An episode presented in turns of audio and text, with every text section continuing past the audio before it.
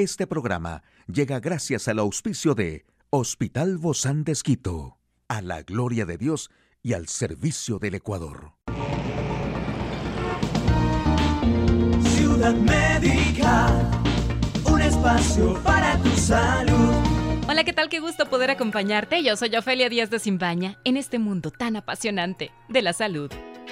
Bueno, y con agua sábila podrás eliminar la grasa del abdomen rápidamente si la tomas de esta manera. Así es que presta atención porque hoy te compartiré cómo hacer el agua de sábila. Puedes lavar la planta con agua y jabón hasta que no quede tierra o residuos. Abre la planta con mucho cuidado. No debes desperdiciar el contenido que hay en medio de las cortezas. Usa un cuchillo para facilitar esta tarea y con una cuchara se debe raspar todo el gel de la planta y colocarlo en un recipiente con agua. Lo mezclamos, mezclamos todo el gel con el agua hasta lograr la mejor consistencia líquida posible. Y después de procesada, la puedes beber. Aunque puedes usar un poco de limón porque esto te ayuda a mejorar el sabor y potencia también los efectos quemagrasa de esta bebida. La sábila o aloe vera se la puedes agregar prácticamente a cualquier bebida. Algunos nutriólogos recomiendan que sus pacientes agreguen una cucharada a sus jugos. La planta de aloe vera, conocida también como sábila, es rica, ay, no te imaginas, en la vitamina A, C, E y también las del grupo B. Contiene ácido fólico y otros minerales, por ello su uso en la cultura popular es creciente. Sus atributos medicinales pueden aprovecharse tanto aplicándola externamente como consumiéndola. Aquí el detalle de la información más actual en el campo de la salud. Reinfección con Omicron. ¿Es posible contagiarse dos veces?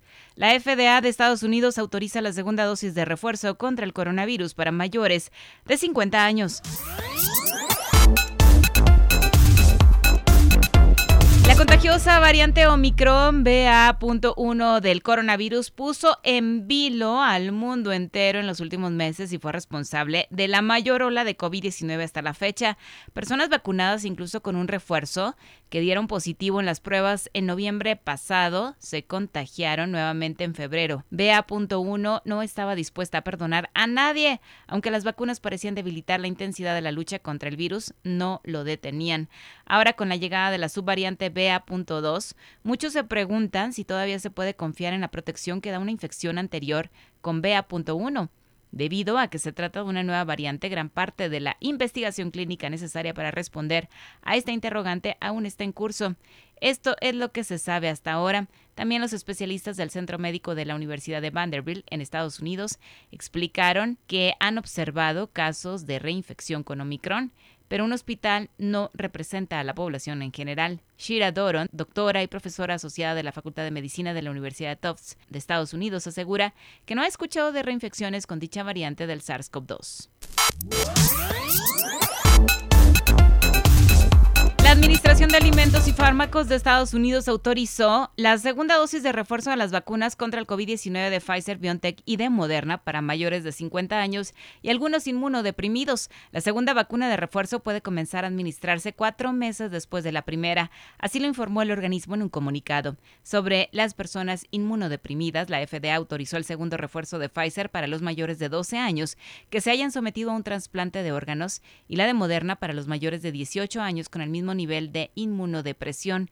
Según el regulador estadounidense, la evidencia científica sugiere que exista cierta disminución de la protección de las vacunas con el paso del tiempo, por lo que un segundo refuerzo ayudaría a aumentar los niveles de protección de las personas de mayor riesgo. El pasado febrero, los CDC concluyeron en un estudio que la efectividad de los refuerzos descendía a los cuatro meses de su suministro. Estados Unidos es el país más golpeado por la pandemia en números absolutos con 80 millones de contagios y 944 mil fallecidos, según, según un recuento de la Universidad de Johns Hopkins. Los aguacates contienen fibra dietética, grasas saludables y otros componentes que se han asociado a una buena salud cardiovascular. Ahora un equipo científico ha constatado que comer dos o más porciones de esta fruta a la semana está relacionado con un menor riesgo de enfermedad cardiovascular. Resulta que esta es la principal conclusión de un estudio observacional publicado en el Journal of the American Heart Association que señala que sustituir por aguacate ciertos alimentos que contienen grasa como la mantequilla, el queso o las carnes procesadas. Hoy en Médico Directo hablaremos sobre la ansiedad sexual. ¿Usted la ha sentido? ¿Quiere saber más de este tema? Lo invito a que nos acompañe. Una charla amigable con nuestro invitado. Hoy recibimos con muchísimo agrado a nuestra amiga y bueno, es nuestra consejera de todos los días eh, que hablamos de sexualidad, nuestra sexóloga médica, la doctora Mónica Ortiz también es terapista de parejas. Muchas gracias, Moni, por acompañarnos y de entrada este tema tan persuasivo, ¿no? Ansiedad sexual. ¿Será que la hemos sentido? Yo te lo pregunto, ¿será que tú la has sentido? En algún momento es algo así como si alguien te fuera a calificar, te fueran a aplaudir, si no, si no lo, si lo apruebas o lo repruebas. ¿Es algo así, Moni, en ese sentido? Hola, Ofe, sí, exactamente. Eh, mira que hay muchas personas que, que están quizás viviendo eso, o quizás también es en la primera relación sexual, ¿no? En esa, ah, quizás hay personas que ya han tenido actividad sexual previa, pero se van a casar con una nueva pareja o al retomar una, la actividad sexual con alguna otra pareja pasa esto, ¿sí? Que hay muchas expectativas, qué es lo que va a suceder, o inclusive puede ser una pareja de, de novios que nunca han tenido actividad sexual previa. Entonces están presentando mucha ansiedad, ¿por qué? Porque existen muchas expectativas o cosas que la sociedad, que miramos en la televisión, que nos dicen nuestros amigos, que la gente dice, que dejan como una carga. Tanto, mucho más en el varón, sí vale la pena decir, porque es, se asocia mucho al varón como alguien activo, como quien es el responsable del placer de, de, su mujer, de su esposa, y esto deja mucha carga, ¿sí? Más todas las distorsiones que pueden haber, por ejemplo, en torno a lo que miramos en películas, series, inclusive en la pornografía. Entonces eso hace que es básicamente lo que tú estás mencionando, ¿no? Es como que sientan que cuando van a tener actividad sexual fueran a dar una prueba, un examen, ¿sí? Eh, que demuestra en el caso de los varones su masculinidad, ¿sí? O qué tan buen amante son.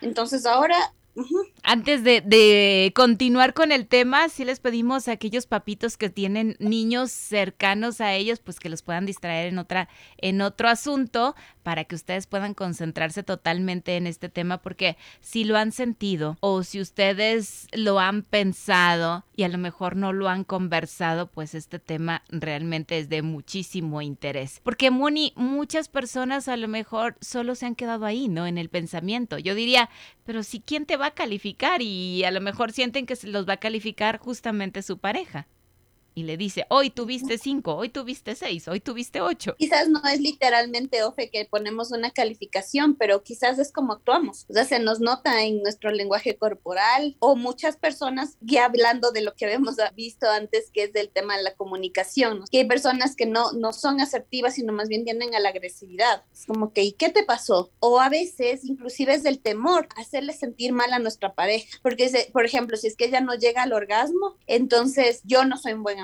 o del otro lado, mm. es que si él no eyacula o si está eyaculando muy rápido, si no tiene erección, debe ser porque no le gusta lo suficiente. Entonces vienen un poco de pensamientos en torno a nosotros que crean esta ansiedad, tienen que ver con una preocupación excesiva en torno a las, a las a la actividad sexual en general. Y obviamente a veces no somos capaces de preguntarle, ¿no? Ni al esposo ni a la esposa cuando estamos hablando de estas relaciones. Tú hablabas al inicio de novios, ¿no? También o de parejas que tienen otra pareja. Entonces ya la cosa ahí se vuelve como más es todavía mucho más, eh, más complicada. ¿no? Exacto, porque bueno, eh, uno dice, sobre todo, digamos, en el caso de los adolescentes o de personas solteras que todavía viven con sus papás, tienen actividad sexual, pero en dónde la realizan. Entonces no pueden tener esa paz y tranquilidad que de pronto una persona que es adulta, madura, que tiene una relación de compromiso, está casado, puede tener esa tranquilidad en su casa o pueden ir a un lugar, un viaje o en algún lugar donde ambos se sientan cómodos. Entonces esto también trae muchísima ansiedad sexual e inclusive en las primeras experiencias sexuales pueden dejar una marca también en nosotros. De hecho, no solamente a la que es en pareja, no me estoy saliendo un poquito del tema, pero sobre todo en el caso de la masturbación. Muchos adolescentes lo hacen, que llega a pasar de una forma compulsiva bajo ese entorno de ansiedad. Entonces, ¿qué es lo que terminan haciendo? Generando después intenso malestar e inclusive causante de algunas disfunciones sexuales como la eyaculación rápida. Lo que hace es que la persona centre toda su atención en el complacer al otro o en que también estoy rindiendo, ¿sí? Y deja de disfrutar, deja de sentir, compartir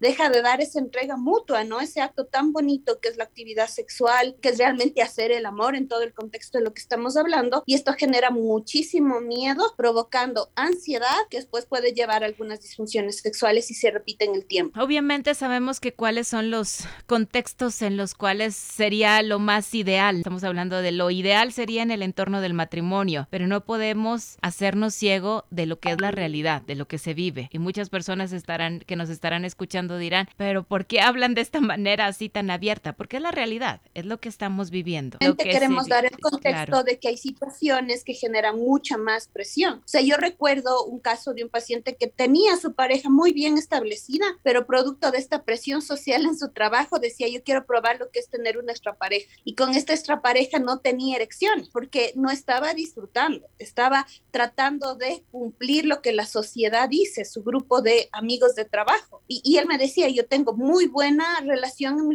inclusive la parte sexual está muy bien, pero a veces no tenemos una buena autoestima, no conocemos nuestra valía o no somos asertivos para decir que no. Hay muchas causas en, torno a esto que hay que trabajarlas. Entonces eso hace que, que, estemos cayendo en la presión sexual, social y muchísimo más cuando estamos hablando de los jóvenes o adolescentes. Todo esto solamente por la influencia, ¿no? Que recibimos externamente. Y así como él la recibía en su trabajo, puede ser que tú la recibas a través de los medios digitales, a través de lo que ves, a través de lo que consumes, a través de lo que te dicen. ¿Cuáles son estos efectos que a la larga la ansiedad sexual se va a cobrar un precio porque todo lo que hacemos a la larga nos pasa factura. Sí, o sea, has mencionado muchas de las causas y parte de eso también es la falta de educación sexual, ¿no? Como ya dije, muchos estereotipos y demás que hay. Todos estos pensamientos que vienen a la persona, eso hace que de alguna forma se cumpla esto que yo estoy prediciendo que va a pasar, que es un fracaso a nivel sexual, porque si estoy lleno de ansiedad, por ejemplo, no, los vasos sanguíneos no van a estar dilatados, no fluye,